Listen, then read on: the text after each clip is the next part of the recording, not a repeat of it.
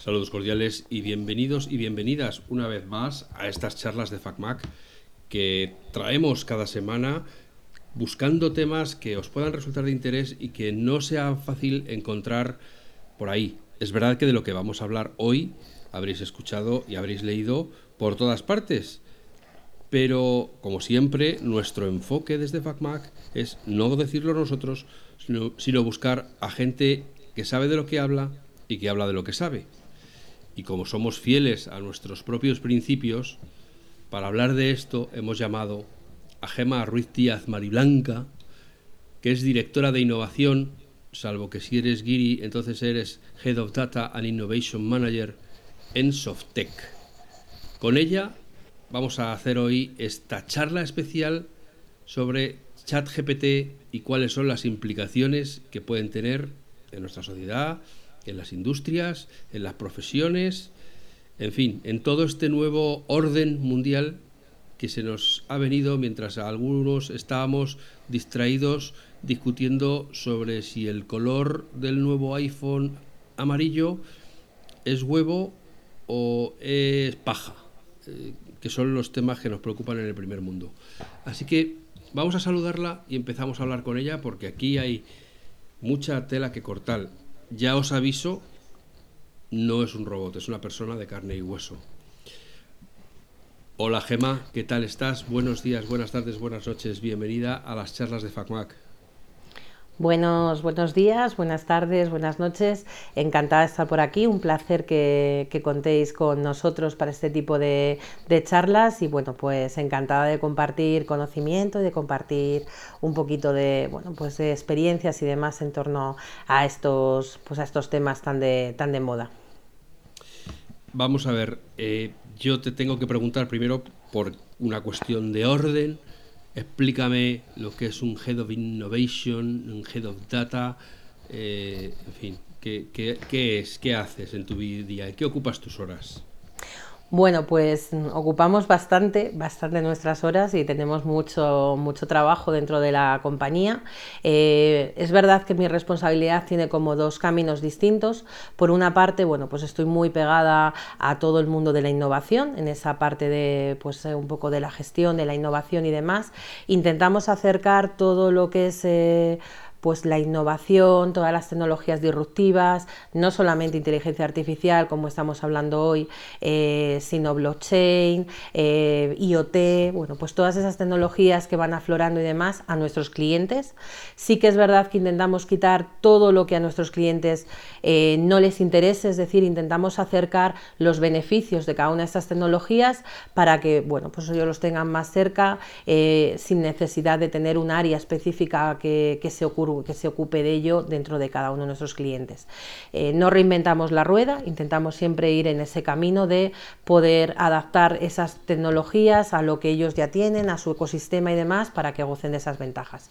Eso por la parte de innovación y además, bueno, pues intentamos estar también muy cercanos a donde está la innovación realmente, en las universidades, en los grupos de investigación, en todas las oficinas públicas de, innovación, en todos estos programas que, además pues vienen muchas veces desde que son estatales o que vienen de los de diferentes fondos y demás. Y bueno, pues nos acercamos a ellos, así como a las startups,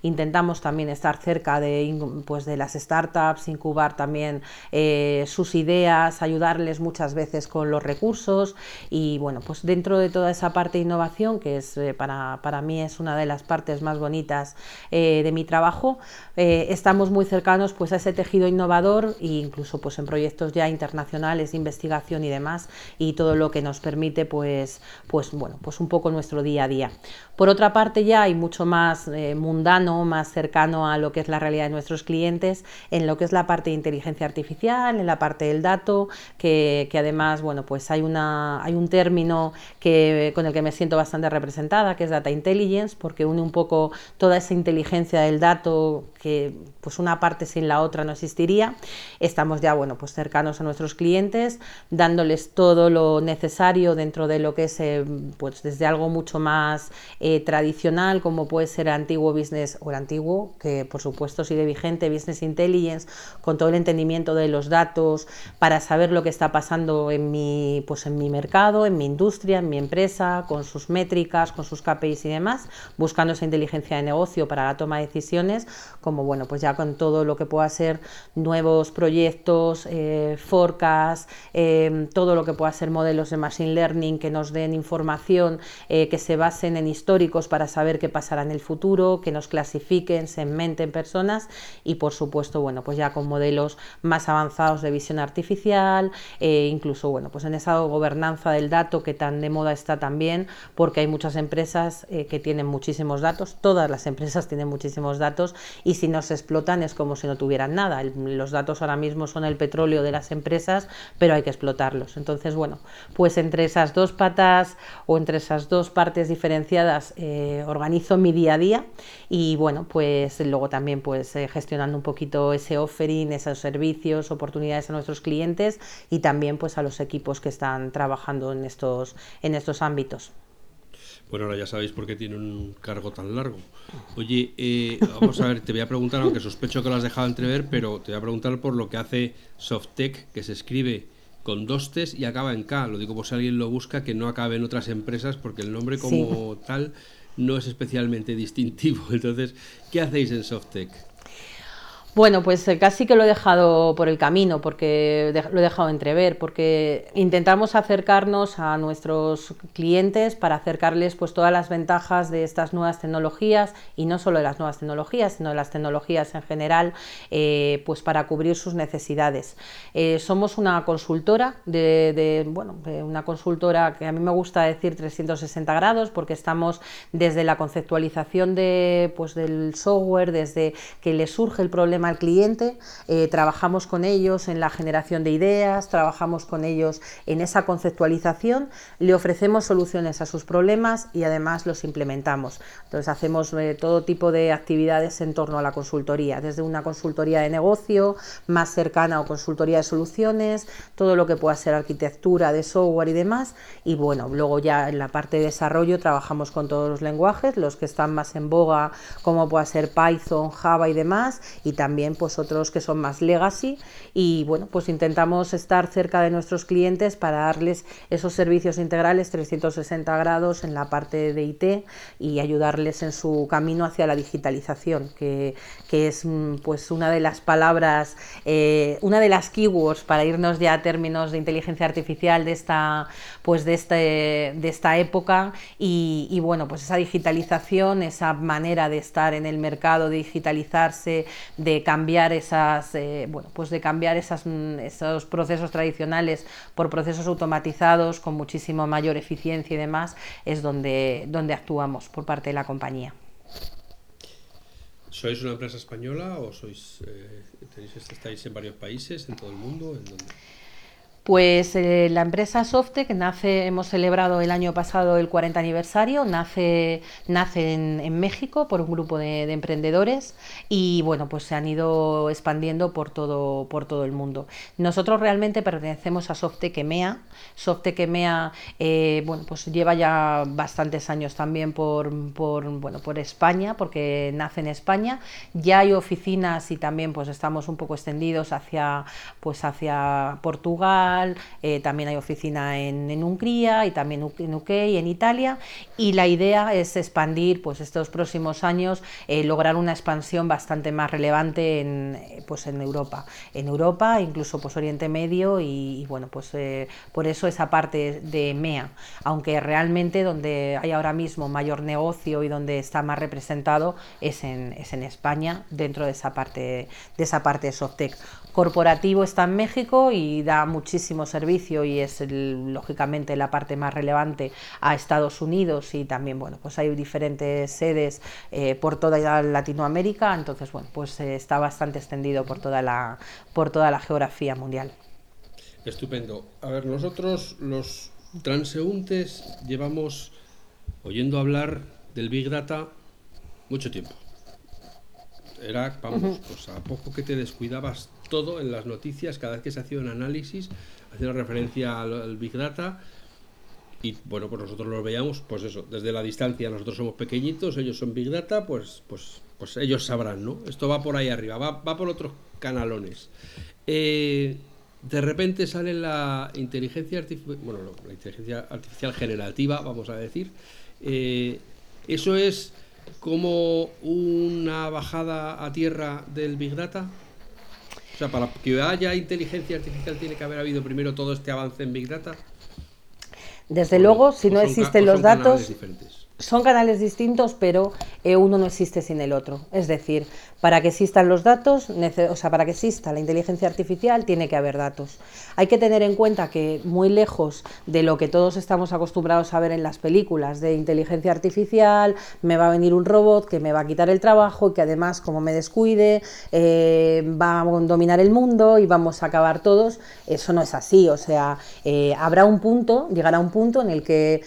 puede ser incluso que se produzca o no se produzca, que es el punto donde es un punto que se llama singularidad tecnológica, es un hito que se y que además hay autores que lo, lo datan en 2043, hay autores que dicen que no va a llegar nunca, hay autores que dicen que estamos muy cercanos. Eh, a mí me da, o sea, mi, mi, opinión es que nos falta mucho para llegar a ese punto. Si es que en algún momento lo conseguimos. Ese, ese momento de inteligencia artificial total, eh, en, ese, en esa singularidad, será cuando, bueno, pues cuando ya el robot o el autómata o, o mm, bueno, pues esa inteligencia artificial decida por sí mismo y pueda hacer cosas por sí mismo. Hasta el momento actual, la única inteligencia o sea, lo que hace la inteligencia artificial siempre se basa en algo que el ser humano ha hecho previamente. Es decir, para que exista inteligencia artificial, efectivamente, si no existieran los datos, no existiría. Eh, la ciencia de datos, o lo que en inglés se conoce como data science,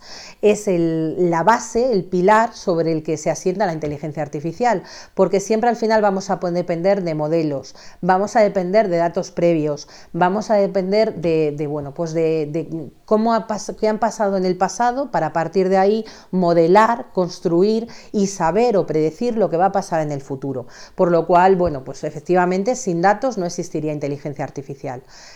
¿Sin inteligencia artificial existirían los datos? Sí, los datos están ahí lógicamente, pero es verdad que uno de los usos más importantes que se le está dando pues es el entendimiento del negocio, ese, bueno, pues toda esa ciencia de datos que se está utilizando. El Big Data, por supuesto, que ha acelerado muchísimo la inteligencia artificial. Inteligencia artificial nace o se, data en la época de los 50, en la década de los 50, con Alan Turing, que nos sonará a todos porque es un matemático súper relevante. Alan Turing planea una máquina, esa máquina, eh, bueno, pues eh, le llaman la máquina de Turing, y, y, bueno, pues empieza a redactar una serie de escritos, algoritmos y demás, por los cuales indica que llegará un punto en el que no seremos capaces de determinar si algo lo está diciendo o lo está haciendo un humano o lo está haciendo una máquina. Eh,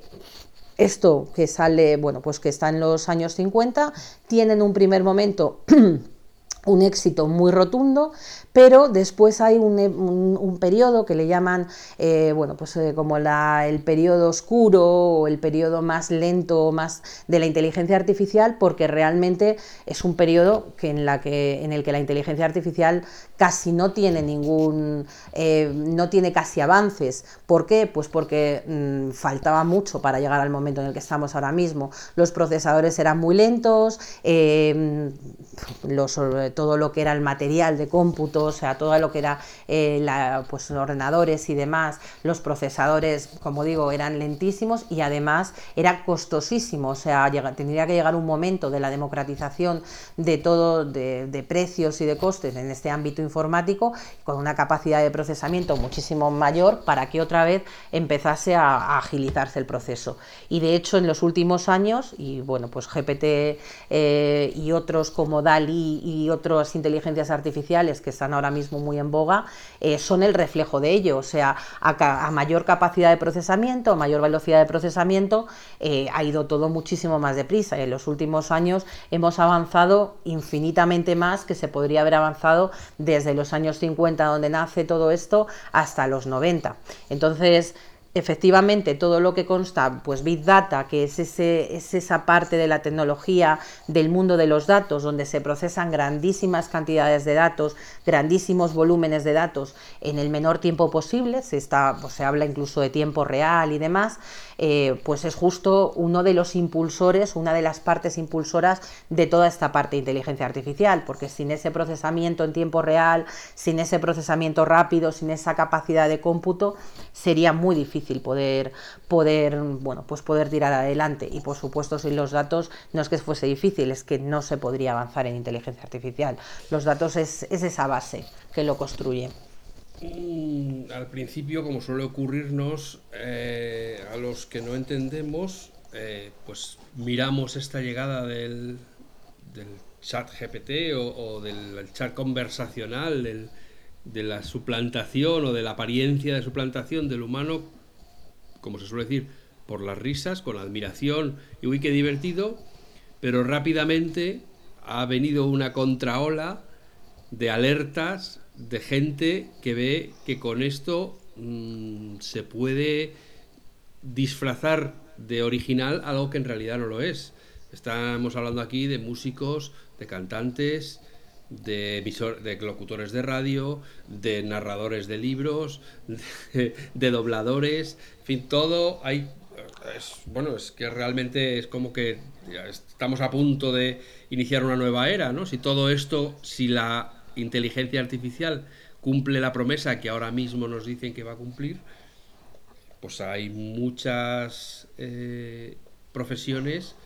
que no van a ser como las hemos conocido. Claro, yo, o sea, siempre cuando hablamos de estos temas que tienen cierta controversia y además se habla bastante de los mitos de la IA, yo siempre intento suavizar la situación indicando que no va a ser tanto que desaparezcan profesiones, que también, y habrá las que desaparezcan, y está clarísimo, sino que se van a em, especializar otras. Al final, si no tenemos eh, por lo menos a día de hoy y, en un futuro cercano. Si no tenemos la mano humana, si no hay alguien que detrás de todo esto eh, pues actúe o valide o incluso vaya a tareas de mayor valor, pues mm, nos quedaremos con, lo básico y nos quedaremos con el, con el ruido de fondo. Entonces es muy importante. Por supuesto, habrá tareas que desaparezcan. O sea, has comentado algunas bastante interesantes, pero mm, fíjate que todas aquellas que son creativas, a mí siempre me, y bueno, y podemos decir que es bastante extendido, me cuesta pensar eh, que, se puedan, que se puedan sustituir. O sea, sí que van a podernos, siempre al final hay que ver esto como nos va a facilitar. O sea, nos va a ayudar a que todo sea mejor, nos va a ayudar, siempre que lo empleemos, por supuesto, que si no entramos en, otra, en otro tema, que es la ética, siempre que lo hagamos con ética, que llegaremos seguro, porque además es súper interesante, pero siempre que lo hagamos, evidentemente, con unos principios y unos valores. Eh, el chat, ahora mismo estamos en la versión 3.5 y se espera la versión 4. Eh, creemos que lo van a, que, que OpenAI, que es eh, que es el, bueno, pues la gente que desarrolla, la empresa que desarrolla este chat, le va a llamar 4 a la siguiente versión, pero bueno, está todavía ahí un poco en, el aire. Pero a día de hoy está muy basado en toda la parte de procesamiento lenguaje natural. Habremos oído por ahí seguro en LP, Natural Language Processing. Bueno, pues está muy basado en procesamiento lenguaje natural y el, el quid de la cuestión está en que hay veces que las conversaciones son tan parecidas a las conversaciones humanas que es cierto que, asusta, porque, porque bueno, pues cada vez, eh, cada vez se va pareciendo más al lenguaje humano, cada vez va siendo más cercano y demás. Cada vez vamos con interacciones más precisas, interacciones más coherentes y bueno, pues incluso se puede adaptar el texto a diferentes estilos eh, cuando estamos hablando de redacción eh, y entonces, bueno, pues se van componiendo, se va componiendo una ecuación muy, muy interesante. Pero a mí sobre todo me, gusta la idea de que nos va a ayudar a hacer cosas muchísimo más chulas, que nos va a ayudar, que, va a estar, que va a estar muy orientado a cosas realmente interesantes. Por ahí hay debates ya incluso que están debates, pues a mí siempre me, todos estos debates me, provocan mucho interés y, y, suelo estar metida en este tipo de historias. De se puede usar, por ejemplo, para entregar un trabajo en la universidad, en el colegio. Yo le hago una similitud a algo que sí que está muy lejos de todo esto, pero, pero para mí tiene cierto símil, que es el uso de la calculadora. Cuando nosotros estábamos, yo que soy de la época de, de los 80, cuando íbamos al colegio y demás, que nos decían, no utilicéis la calculadora porque entonces no vais a saber nunca calcular bueno, pues eh, todo al final es como lo utilices, es decir, que, si tú ya sabes lo que es una suma, estoy yendo una analogía muy, muy básica, pero si sabes lo que es una ecuación, si sabes resolverla, si sabes resolver, eh, bueno, pues cualquier tipo de cálculo complejo, que luego puedas utilizar la calculadora y que sepas cómo utilizarla, te facilita muchísimo la vida. Pues aquí estamos un poco en la misma parte. ¿Cuántas veces eh, es, es, dañino para los niños que entren en GPT-3 o en, bueno, en la versión correspondiente y pongan una serie de palabras y les dé ya el trabajo hecho? Pues si lo van a utilizar así, por supuesto que sí. Pero es muy interesante que les dé la capacidad de darles información, dotarles de información, recopilar información y que a partir de ese momento ellos lo trabajen. Y entonces esa facilidad de no tener que buscar en, en enciclopedias, en internet, por aquí, por allá, en tropecientos, bueno, nosotros en nuestra época colegio no había internet, lógicamente, eso que nos costaba a nosotros de biblioteca y demás, la capacidad de tenerlo todo en un mismo lugar es súper espectacular. Luego ya a partir de ahí, cada educador, mm, también en las familias y demás, tendrán que saber cómo ayudar a sus hijos a que lo utilicen en el buen sentido y que lo utilicen bien. Hay un debate bastante con bastante controversia de sí, no, eh, no se permite, sí se permite. Pues eh, todo tendrá que ir en, consonancia con, bueno, pues con lo que queramos obtener y con la capacidad también de, en este caso, pues del niño en cuestión o del joven en cuestión. Entonces, bueno, eh, ¿se van a eliminar trabajos? pues pasa con lo mismo que pasa con el resto de inteligencia artificial, o sea, pues eh, de, de, inteligencias artificiales y demás, pues, pues se van a especializar. O sea, a mí me gusta pensar que se van a especializar trabajos, que también vamos a tener que estar mucho más preparados y que va a haber tareas de poco valor que te pueda resolver. De ahí a todo lo que viene después, pues, pues bueno, habrá que ir viendo cómo se canaliza y, bueno, y cómo se puede llegar hacia adelante. A mí, por ejemplo, me parece que va a ser súper interesante en los términos de traducción. La posibilidad de que te traduzca textos a diferentes idiomas, eh, de, esas, pues de esas barreras a veces idiomáticas, que te las supere, pues a mí me parece algo súper, súper, súper interesante. Y seguro que después tiene que haber un lingüista eh, antes y después, antes para para, el entrenamiento del modelo eh, y para muchísimas otras cosas y después incluso para darle coherencia a esos textos o, para incluso buscarle muchas veces el sentido, pero eh, bueno, pues va a aplicarse a muchísimas y se está aplicando a muchísimas tareas que, van a suponer una revolución. No sé si te he contestado o me he ido demasiado por, los cerros de Úbeda. Sí, o sea, aquí la cuestión, en todo caso, pues que al final has, has apuntado alguna, te iba a decir, vale, ¿Tú cuál crees que es la aplicación práctica más inminente que vamos a ver de la, eh, inteligencia artificial? todo lo que sea generación de texto, al final estamos hablando de mucho tema textual y demás, por lo cual eh, todo lo que sea aplicación, eh, bueno, por supuesto para mí lo de la traducción es espectacular porque y, todos los avances en ese sentido van a ser pocos porque hay muchas veces que las barreras idiomáticas nos superan bastante todo lo que sea también bueno pues incluso a poder generar resúmenes poder hacer a través de, un histórico y, de unos de unas pautas previas porque lógicamente para que sea capaz de hacerlo hay que darle los mimbres suficientes como para que pueda arrancar esas respuestas a preguntas que, son complejas. Y sobre sobre todo lo que se está consiguiendo es esa adaptación al lenguaje humano, porque hasta ahora eh, todos los bots, los, asistentes virtuales nos tiraban bastante para atrás, nos pasa muchas veces, seguro que te ha pasado y seguro que, nos pasa a todos, que llamamos a un servicio de atención, notamos que es un bot porque se nota bastante fácil y nos tira para atrás, porque ¿por qué le voy a contar a un bot eh, mi problema que tengo con mi cuenta, con mi cuenta bancaria? ¿O por qué le voy a contar a un bot que no sé ni siquiera cómo va a utilizar la información, eh, que necesita una cita para, el médico. Entonces, esa capacidad de que cada vez sea muchísimo más eh, cercano al lenguaje natural, que, incluso, bueno, pues sabiendo que estamos hablando con un bot, sepamos que, o con un asistente virtual, eh, nos sintamos que, que nos entiende y que somos capaces de responder y que somos capaces también de entender, creo que va a ser una, una revolución súper, súper, súper interesante. Y de ahí sí que hay uno de los trabajos que, se van a mm, sentir bastante afectados, que es toda la parte de contacto con el cliente, o sea, todos los call centers, atención al cliente, sí que es cierto que tendrán que especializarse hacia, pues eso, hacia el entrenamiento de este tipo de, este tipo de soluciones o, incluso pues a, a, preguntas muy especializadas, a ese nivel de escalado que pueda tener en un cierto momento ese asistente virtual de para situaciones muy concretas que no sea capaz, que no sea capaz de llegar a solventar.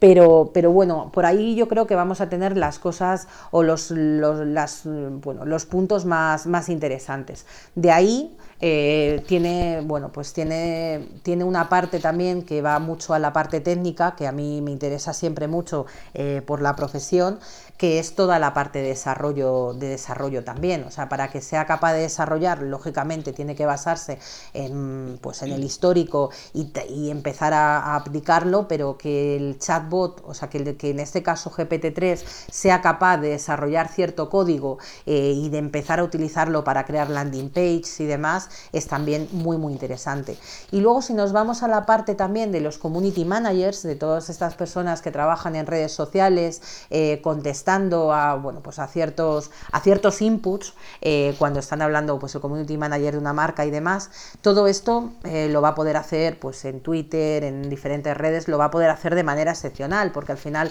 estará preparado para, para denotar y está preparado para, para entender cierto, que se está hablando de una marca o que se está hablando de un producto concreto y ser capaz de contestar en relación a ese producto. Y ahí volvemos otra vez a lo mismo, no es que desaparezcan esas profesiones del todo, sino que sí que irán a puntos más especializados o podrán utilizar precisamente, pues en este caso GPT, para, pues para poder cerrar eh, mucho pues su área de actuación y para ir a temas muy concretos y con muchísima, con muchísima más precisión que se puede hacer en el momento actual.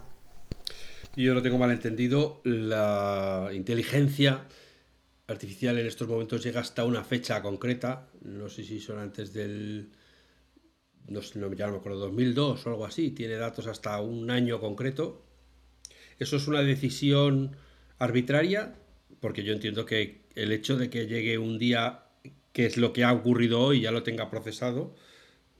y le puedas preguntar qué está pasando en no sé dónde, es cuestión de tiempo. Claro, es, eh, o sea, es cuestión de tiempo. Al final, eh, tanto GPT como cualquier otro tipo de inteligencia artificial se basa. Eh, GPT en concreto es, pues son modelos autorregresivos. Realmente, pues por no entrar mucho en palabras de variables y ecuaciones y modelos y demás, por intentar democratizarlo y contarlo un poquito fácil, al final cuando estamos hablando de este tipo de modelos, estamos hablando de que se basan en el histórico, se basan en, bueno, pues en información histórica o en datos históricos para construir lo que va, lo que va a contar. Por lo tanto, evidentemente que bueno, ahora tenemos, y GPT además se basa en ello, la mayor fuente de información que se puede consultar, que es Internet, incluso fuentes como Wikipedia y demás. Entonces, eh, todo, lo que, todo lo que le llegue y todo lo que, todo lo que entre en ese modelo, esos datasets con los que entrenamos a nuestros modelos, pues hay que estar disponible a su disposición. De hecho, hay un uso de GPT que, va a ser muy muy interesante, que son en los buscadores de en los buscadores web. De hecho, se estaba hablando, ya sonó por ahí, que iban a integrarlo con Bing, con, el buscador de, Microsoft o Microsoft. Eh, y bueno, pues es justamente, además con ese chat que te permita interactuar y demás, y va a ser espectacular, porque eh, tener todo, al final tener recogido todo lo que hay en Internet, nos va a permitir hacer búsquedas ontológicas, semánticas y demás muchísimo más precisas que podemos tener en este punto. De momento tampoco está muy claro en qué punto se va a integrar o no, pero sí que es cierto que le va que lo va a dotar de algo, bueno, pues de un de algo muy interesante y, bueno, pues por supuesto que va que va a poder que va a poder adaptarse y que va a salir van a salir cosas muy chulas de ahí. ¿Ves algún límite al, al alcance de la inteligencia artificial? Pues el límite al final lo, lo, pondremos nosotros, o sea, o lo deberíamos poner nosotros. Eh, a día de hoy, eh, si hablamos, si nos ceñimos a GPDT, eh, estamos hablando pues de toda la parte lingüística y demás.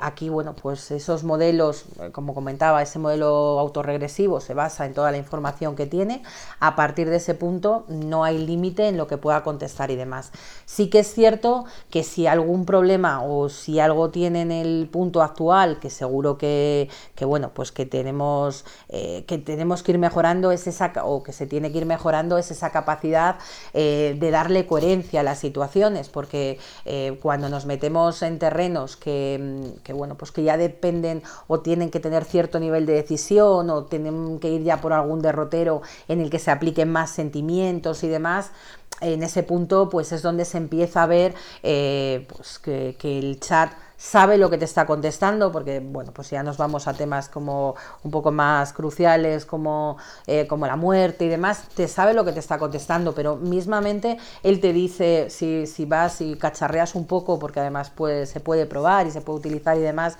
sobre temas de cómo te sientes ante la muerte de un amigo o la pérdida de un amigo. Eh, te dice que es un bueno pues que es una inteligencia artificial y que no está dotada de, de esos sentimientos que sabe que es un evento triste. No recuerdo realmente qué, qué contesta pero pero va un poco en esa línea. O sea y ahí es donde evidentemente que, que no que no tiene esa, ese conocimiento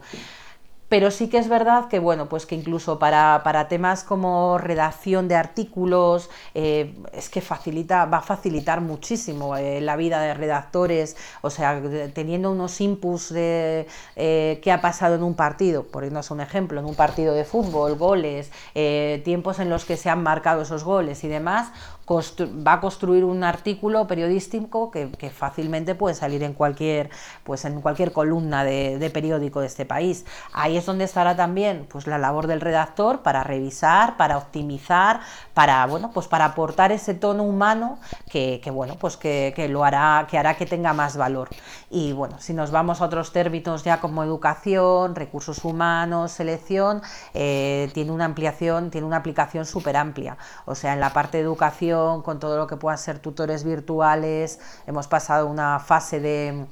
por desgracia, de pandemia en la que cada vez los niños han, est han, estado y se adaptaron muy pronto a estar en casa, a estar con unos deberes, a estar unos deberes que venían a través del ordenador, de, a través de, de, bueno, pues del equipo de cada uno y hablar, con hablar a través de Teams o de cualquier otro, de Google, con sus profesores tener la capacidad de hacer un tutor virtual que pueda atender 24 horas por 7 para cuando eh, no solamente los niños, sino en educación universitaria o en educación extrauniversitaria, eh, pues puedan querer preguntar ciertas dudas y demás y que tengan esas respuestas, es espectacular, incluso para, para poder seguir una cadena o para poder ir por una rama formativa u otra. Y en la parte de recursos humanos, esa búsqueda inicial de candidatos, ese filtrado, esa capacidad incluso de poder hacer entrevistas y hacer ese, esa primera criba, por supuesto, al final siempre va a tener que haber técnicos o profesionales de recursos humanos que sepan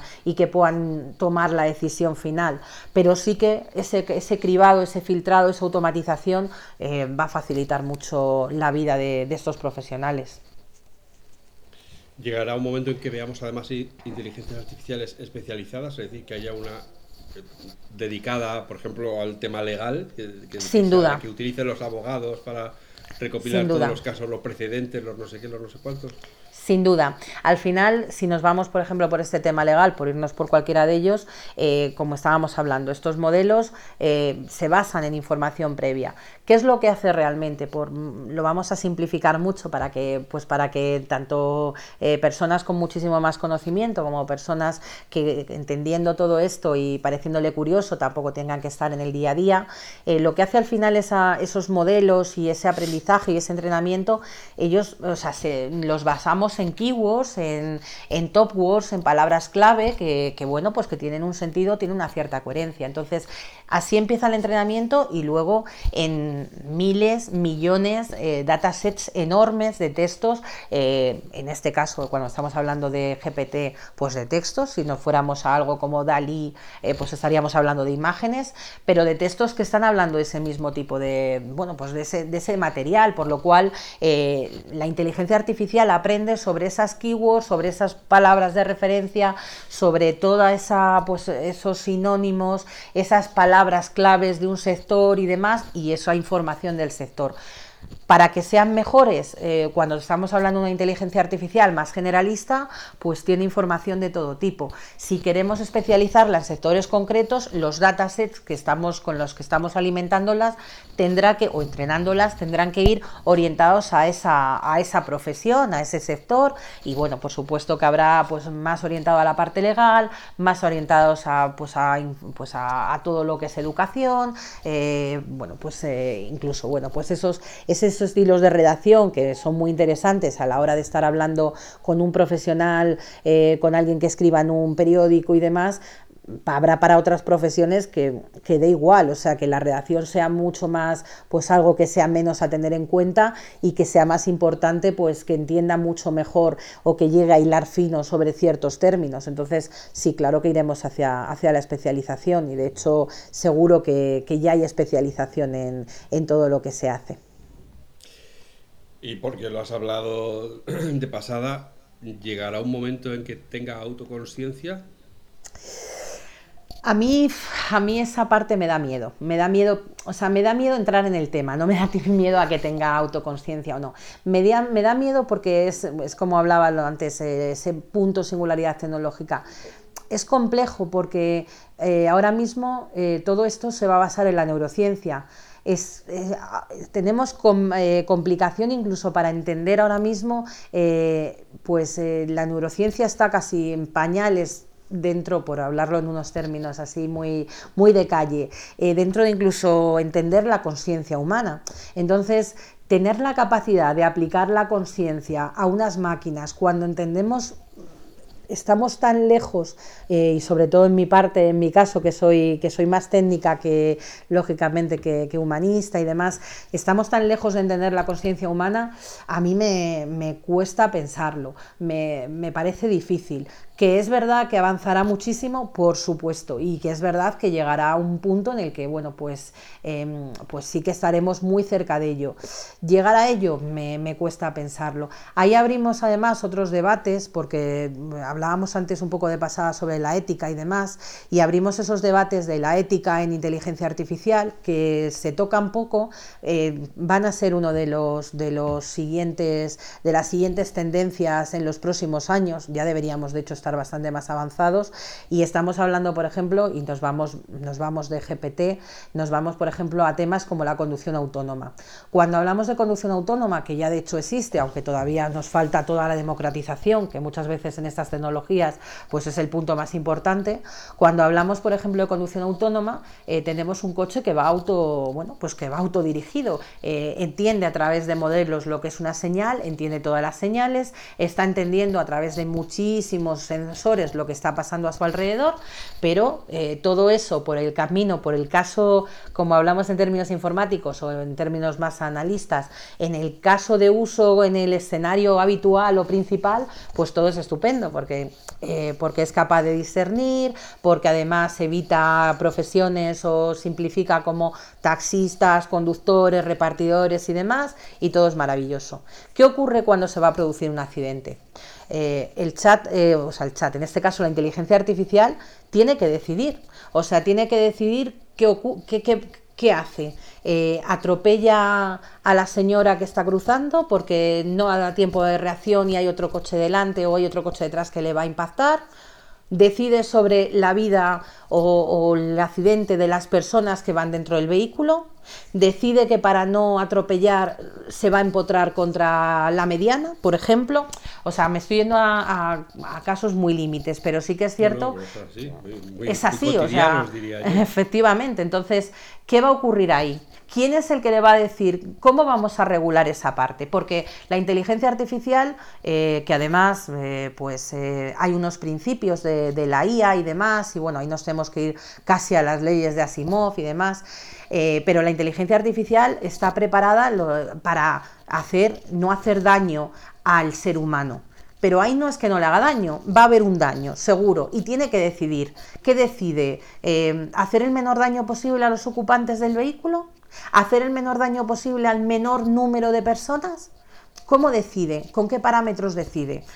Tenemos que entrenar a la, IA para que sea capaz de hacer eso y por supuesto se tiene que regular. O sea, hay muchos melones eh, y muchas, y bueno, estamos hablando de algo muy extremo, pero si nos ponemos a hablar de algo que existe en el mundo, vamos, y que, hay, que estamos investigando en muchas empresas, de hecho la nuestra lo estamos haciendo sobre ello, eh, los sesgos algorítmicos son algo que están en nuestro día a día, que están latentes, que están vigentes y que como estamos haciendo modelado eh, estamos haciendo entrenamiento con datos históricos, esos datos históricos nos están, eh, nos están sesgando. O sea, si nosotros hacemos un modelo eh, para, pues para contratación de personal y ese modelo está basado en el histórico, seguro que hay un sesgo de machismo en el modelo, segurísimo. O sea, si nos vamos a profesiones pues, como la nuestra, informáticos, temas técnicos y demás, ya per se sabemos que lo hay, porque el histórico está basado en muchísimos más hombres trabajando que mujeres, esos son los datos que están. Ahí hay que combatir sobre dos partes. Por una parte, eliminar lo posible ese sesgo en esos datos históricos para que, bueno, pues para que eliminar, transformar, para que a la hora de luego hacer el entrenamiento, pues no lo tenga, bueno, pues no se tenga en cuenta. Y por otro lado, tenemos también eh, que luchar o que trabajar para que la algoritmo sea capaz de eliminar ese sesgo. Y entonces, bueno, pues ahí nace otra, otro campo de, de, pues, de regulación y de que la ética tendrá, en ese caso, más que, más que la ley, más que el, eh, será la ética. Y bueno, ya si nos vamos a partes como GPT-3 o GPT, eh, tendremos que ver cómo afecta o cómo puede afectar todo esto a la restricción de libertad de expresión. Eh, bueno, pues todo lo que hablamos también de cuando estamos estamos hablando del histórico, qué datos van a ser privados, qué datos van a ser públicos. Hablamos incluso, bueno, ya de biometrías y de datos biométricos eh, cuando estamos hablando, por ejemplo, de reconocimiento facial eh, en cajeros automáticos para hacer operaciones o para abrir una aplicación. Nuestros datos están viajando, nuestros datos biométricos en ese punto. Entonces, falta muchísimo que regular cada vez las instituciones se tendrán que poner y, bueno y los estados se tendrán que poner más eh, de la mano de, este tipo de situaciones y por supuesto pues que será uno de los serán temas de los temas más, más candentes en los próximos años. Eso te iba a preguntar yo. ¿Podemos esperar, como nos suele ocurrir, a que ya esté todo hecho y todo el terreno conquistado y entonces lleguen los legisladores a decir, ahora vamos a poner esto en negro sobre blancos, vamos a poner límites ahora que ya los habéis pasado todos, y ahora es cuando vamos a poner límites, o deberían estar ya, porque más o menos todos nos hacemos una idea de cómo va a acabar esto. Bajo mi punto de vista, no, debería, no, no, se debería ralentizar más ese proceso, porque ya estamos en ello, porque es algo que ya está pasando, eh, lo tenemos encima de la mesa y no se puede esperar a que esté pues a que esté todo desarrollado, entre otras cosas porque nunca va a estar todo desarrollado, porque esto va avanzando con pasos de gigantes y, se va a quedar detrás y se está quedando detrás. Entonces, claro que tendría que ya empezarse. De hecho, ya cada vez hay más organizaciones, eh, bueno, pues cada vez están más, eh, más del lado de analizar estas situaciones, de empezar a legislarlas. Eh, hay asociaciones, pues se trabaja sobre la ética, que es un punto muy importante dentro de todo esto y desde luego que que bueno, que el futuro va a estar marcado por todo esto y ya deberíamos estar pues, seguramente bastante más avanzados por todo lo que por todo lo que se está avanzando en los últimos años en la parte tecnológica eh, para que no se quede demasiado detrás la parte ética y la parte legal. Mm. Eh, está muy al hilo de esto y es una pregunta que ya hice al filósofo eh, con el cual he hablado de, de inteligencia artificial, ¿podemos dejar toda la inteligencia artificial en manos de empresas privadas? Porque eso es como darles las, las llaves de, del mundo. O sea, vamos a estar gobernados por empresas que buscan un beneficio comercial. Pues como todo, va a depender mucho de las, de las aplicaciones y de los usos que le dé la empresa privada. O sea, si estamos eh, normalmente, eh, la privacidad de los datos eh, es otro melón, diferente lo hemos tocado un poquito tangencialmente, pero es verdad que la parte de los datos, ya propiamente datos como tal, esa privacidad, no solamente los biométricos que hablábamos antes, sino pues cualquier dato de las personas, sí que ahí tenemos una ley de protección de datos y demás, por lo cual vamos a pensar que ahí sí que está bastante, bueno, bastante por lo menos legislado, regulado, vamos a pensar que, y de hecho pues debería estarlo. Entonces, bueno, pues las empresas tendrán acceso a toda esta información en tanto cuanto sea necesario para lo que vayan a aplicar. Yo entiendo que, la, y estoy por la, a favor de que la empresa privada, dentro de las aplicaciones que, que haga para sus clientes y demás, pues haga un uso debido de los datos. Me preocupa menos que, otros términos que hemos hablado previamente, pero me preocupa menos porque en realidad las empresas, o por lo menos las cercanas o las que yo tengo más, más de mano, sí que se preocupan mucho de los datos dentro de lo que es el, pues, de lo que es el panorama, el panorama dentro del día a día de trabajo y demás. De hecho, eh, bueno, pues tampoco me, me voy muy lejos y tampoco quiero hablar mucho del tema, pero mi compañía tiene una, bueno, pues tiene un comité de ética precisamente en todas las sedes, en todo, bueno, pues aquí en EME hay un comité de ética, por ejemplo, que se encarga precisamente de, entre otras muchas cosas, de vigilar que la utilización de los datos sea la correcta y que los datos se utilicen para lo que el cliente nos esté solicitando. Y dentro de nuestros clientes, y hablo de nuestro caso porque es el que conozco más de mano, eh, tenemos desde clientes del sector público a, lógicamente, clientes privados. Pero siempre, siempre que los datos se utilicen de, de, de, buena forma y no, haya un, no se haga un uso no legal o no ético, porque ahí hay una línea y una frontera de los datos, no debería pasar nada no me, o sea, me preocupan desde luego más otros puntos que hemos hablado, más, eh, bueno, pues más eh, orientados a, temas más legales que, concretamente este. Y como digo, dependerá de los usos, porque si nos vamos eh, ya pues a, empresas que puedan hacer mm, coches autónomos y por irnos al ejemplo previo, y esas empresas eh, pues, sean las que tienen capacidad de decidir, por supuesto que será súper peligroso, pero yo quiero pensar que antes de que las empresas lo puedan decidir, se va a poder legislar, igual que hay una ley de protección de datos que, va, que se va a regular eh, ese uso de la inteligencia artificial eh, para primar por una de las opciones, pues de la que provoque menos daño, de la que en cada momento bueno, pues se considere más oportuna. Pero entiendo que no, no, va a haber tanto problema de la empresa privada como del uso que dé quien quiera que sea a, esos datos. Y ahí nos vamos a, y abrimos muchas líneas como los, los, los deepfakes, como todas las imágenes, vídeos y demás que se están haciendo fake y que no, solo, no lo hacen las empresas o no lo hacen la mayoría de las empresas. Eh, mayormente viene de particulares, igual que, bueno, si ya nos vamos a temas de ciberdelincuencia y demás, eh, viene más de manos particulares, de hackers, o de personas que conocen muy bien la IA y lo lanzan, más que de empresa privada per se. Te iba a decir, ahora entramos en el tema de la ciberseguridad, pero te iba a decir, claro, pero como hemos hablado, no estamos muy lejos de que alguien diga, dime todo lo que sepas sobre Alf de FacMac. La inteligencia artificial se pone por Alf, enseguida averigua cuál es mi nombre real, Concreto, correcto. Los, las publicaciones en Facebook que tiene, debe vivir por esta zona, con lo que sabemos de LinkedIn, trabaja en esto, tal, aquí tienes la ficha, estos son sus hermanos, estos son sus padres, estos son los amigos que tiene, te, interesan estos, estos, estos,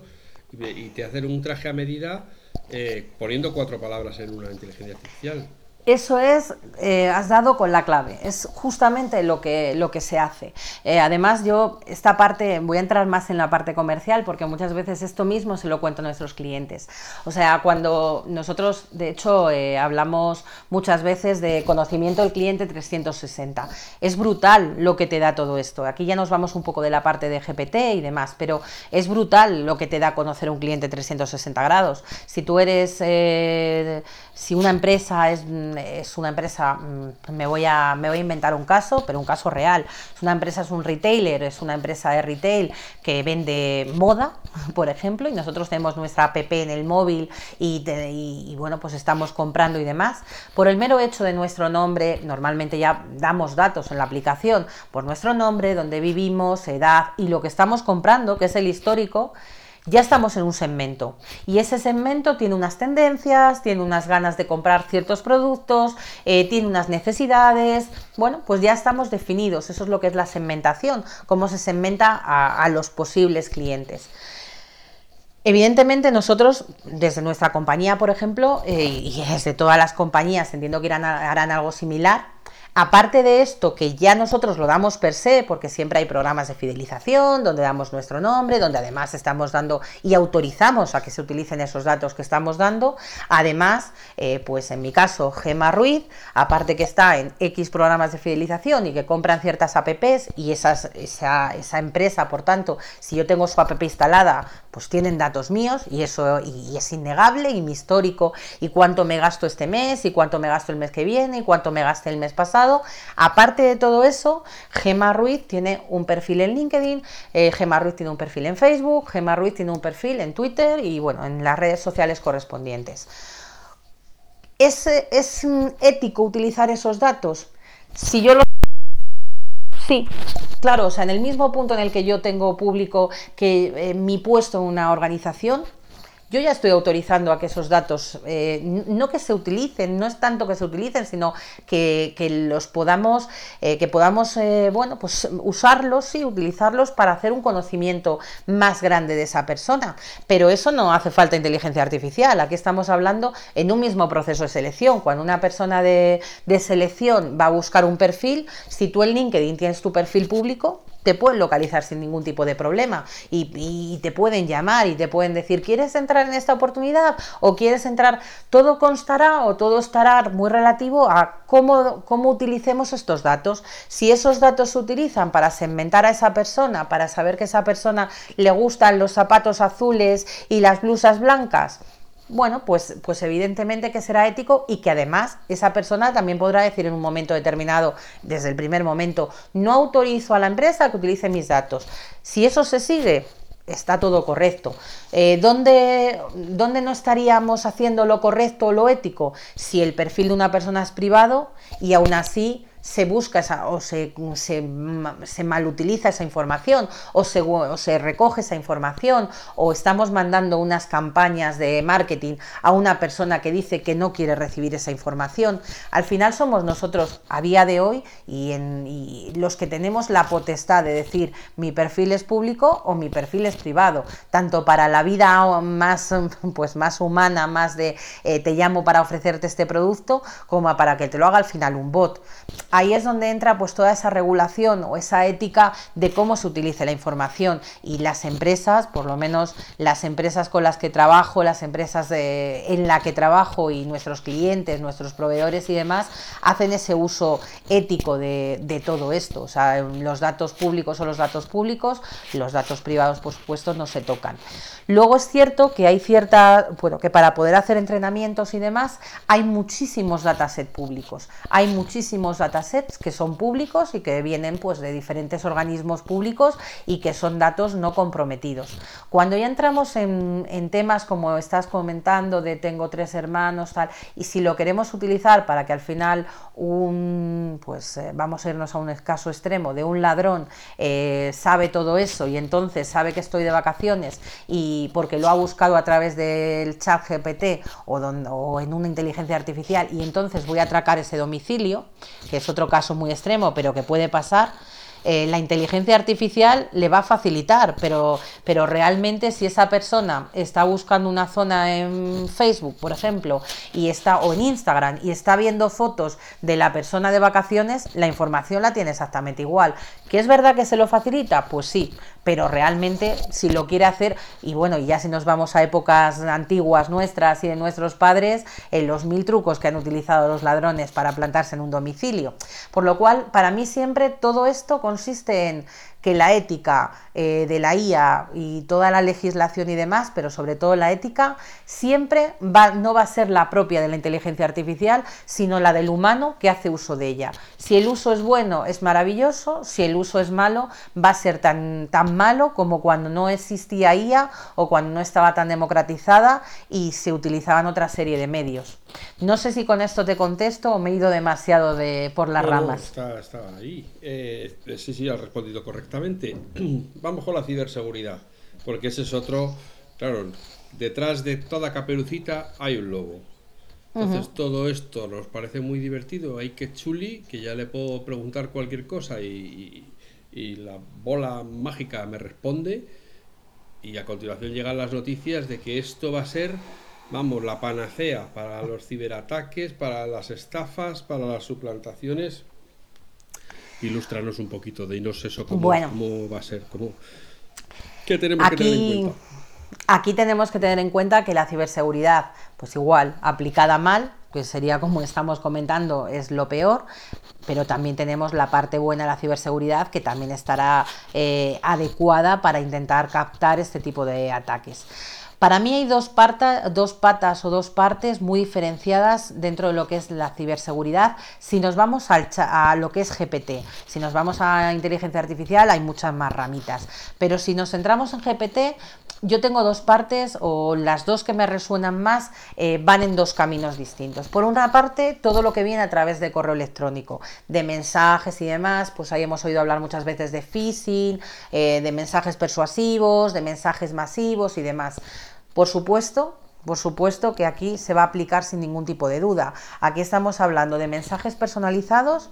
que van a simular mensajes humanos que encima están escritos eh, muchísimo más próximos a lo que es el lenguaje natural, porque es verdad que muchas veces hasta ahora la alerta para, el, para la personita que entraba y leía un mensaje y demás era, ups, esto no me cuadra porque no tiene coherencia, porque eh, no me está dando un mensaje real, pero cuando veíamos que, o cuando vemos que viene una persona, o sea, que está escrito en términos naturales, pues ya es como que nos da más confianza y demás. Entonces, eh, claro que cuando más se acerque al lenguaje humano, esas comunicaciones a empresas, a organizaciones, a personas físicas, jurídicas, por supuesto que tiene muchísimo más riesgo y es una parte en la que por supuesto que habrá que trabajar bastante. Luego hay otra aplicación, otra gran aplicación que hemos tocado de refilón cuando hablábamos, cuando yo te comentaba uno de los usos para mí súper interesantes, que es toda la parte de desarrollo, o sea, todo lo que pueda ser eh, con ciertos parámetros, créame una home o créame una landing page o créame una función que haga esto y que se basa en, pues, en todo lo creado previamente para poderlo hacer. ¿Qué ocurre aquí? Pues que hay una serie de software, que es el malware, que es ese software dañino, ese software que al final, pues eh, ya no solamente son, bueno, pues que se utiliza para hacer ciberataques, no es tanto solamente virus, sino que también, bueno, pues todos estos típicos de ciberataques, de, efectivamente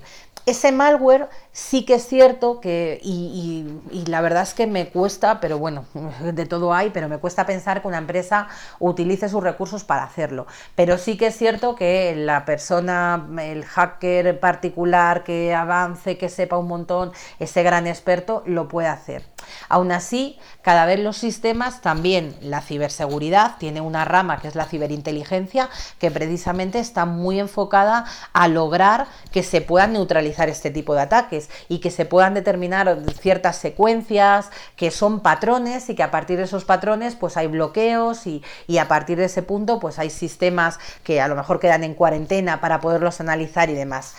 A día de hoy mm, yo entiendo que todavía la automatización completa de, código malware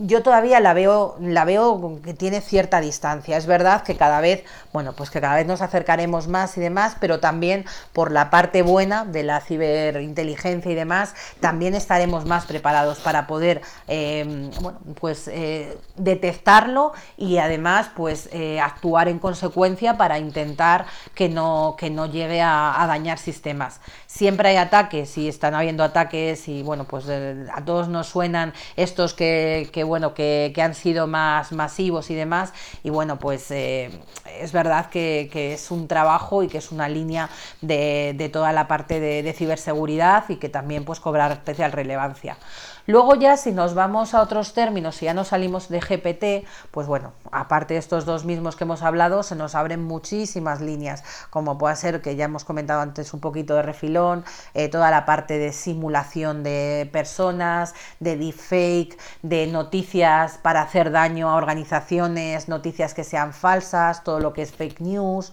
Eh, bueno, nos vamos también a otros términos, eh, a todos nos suena ahora y está muy en boga, pues hace unos meses ese anuncio de,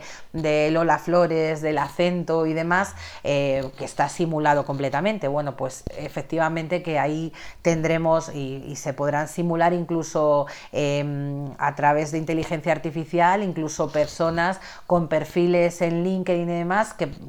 puede que ni existan. Entonces, bueno, pues como todo y por eso eh, nunca, por lo menos en el momento actual, debemos de perder de vista el factor humano también del especialista que es capaz de revisar toda esa información y de analizarla. Entonces, bueno, pues sí que en la parte de ciberseguridad hay muchas líneas que hay que seguir mejorando para evitar pues todo lo que pueda venir por la parte más nociva o más maligna de, estas, de estos usos.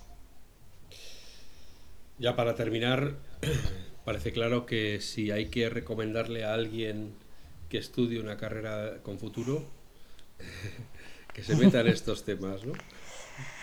Bueno, si, si me estás pidiendo mi opinión. A todos los ingenieros informáticos que nos estén escuchando. Pues, pues yo voy a, voy a me, lanzo a la piscina y voy a, voy a actuar como hago con, con, mis compañeros de equipo y con la gente. A mí me gusta mucho trabajar con, con personas que están haciendo sus prácticas y sus becas y demás eh, con nosotros, porque además siempre nos aportan sabia nueva y nos aportan mucha frescura en nuestro día a día, que, que bueno, pues que ya viene marcado por, también marcado por, por el histórico y por todo nuestro trabajo diario y demás, y vienen con ideas frescas y tal.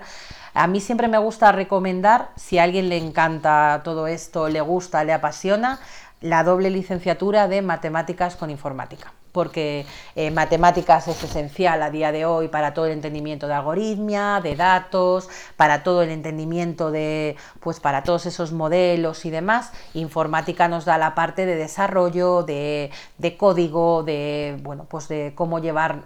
toda esta parte a la práctica. Entonces, para mí esa doble licenciatura, para la gente que se quiera dedicar, para las personas que se quieran dedicar a, esto, a estos mundos, es esencial y vital. Me parece súper, súper, súper interesante esa doble licenciatura y luego, bueno, ya hay programas y máster y un montón de, pues ya de, de posgrados y demás, donde también hay muchísima especialización, pero como base esa doble licenciatura, y eso ya es opinión personal, me parece muy muy interesante porque completa los dos, los dos grandes mundos de, la IA, que es la informática más, más la matemática. Mira tú por dónde los de matemáticas que eran los raritos, aquí les tienes ahora, cortando el bacalao. Bueno, pues sí. Además es que esa doble licenciatura es muy chula porque aporta las dos partes. Si no, pues mm, eh, la gente que tiene matemáticas, nosotros tenemos en el equipo matemáticos y, bueno, pues eh, nos complementamos con los informáticos y está muy bien. Pero es verdad que ya esa doble licenciatura, la gente que nos viene con esa doble licenciatura se le nota se le nota bueno pues ese matiz matemático eh, dentro de esa parte informática que, que bueno que da un resultado muy muy bueno Fenomenal. Gema, muchísimas gracias por haber encontrado este rato para venir aquí a las charlas de FacMac. Espero que te lo hayas pasado bien. Mm, genial. Eh, y yo os agradezco también. No, hombre, ha sido un placer porque ya te digo que nosotros que, que somos eh, los que miramos desde el tendido todas estas cosas que ocurren, si nos tenemos que quedar con lo que nos cuentan los medios, pues muchas veces acabamos teniendo ideas muy extrañas y muy desviadas de lo que ocurre en realidad, ¿no? Entonces, por eso nos gusta traer siempre expertos, gente que sabe, para que nos lo cuenten ellos de manera que podamos formarnos nuestra propia opinión. A vosotras y a vosotros que estáis ahí semana tras semana escuchando estas charlas, esperamos haberos entretenido con un poco de suerte. Habréis aprendido algo. Mm, sabréis que hay que aprender a nadar y guardar la ropa, que no es inteligencia todo lo que reluce y que mucho me temo que vamos a tener que seguir hablando de la inteligencia artificial, no solo del chat GPT, que hay otras hay otras realidades que, están aquí, aunque digamos que el spotlight, el, titular lo ha robado ChatGPT, pero ya hay, como ya sabéis, Facebook y está Google y está todo el mundo tiene una inteligencia artificial que de repente va a ser lo más de lo más. Pero bueno, de momento nos conformamos con entender de qué estamos hablando cuando hablamos de inteligencia artificial. Le damos las gracias a Gema por su inteligencia natural y por haber venido aquí a hablar con nosotros, a estar con, todos. Y como siempre os digo, que seáis felices, que seáis buenas personas y que nos escuchemos de nuevo muy pronto. Gracias, gracias Gema. Gracias, gracias a vosotros.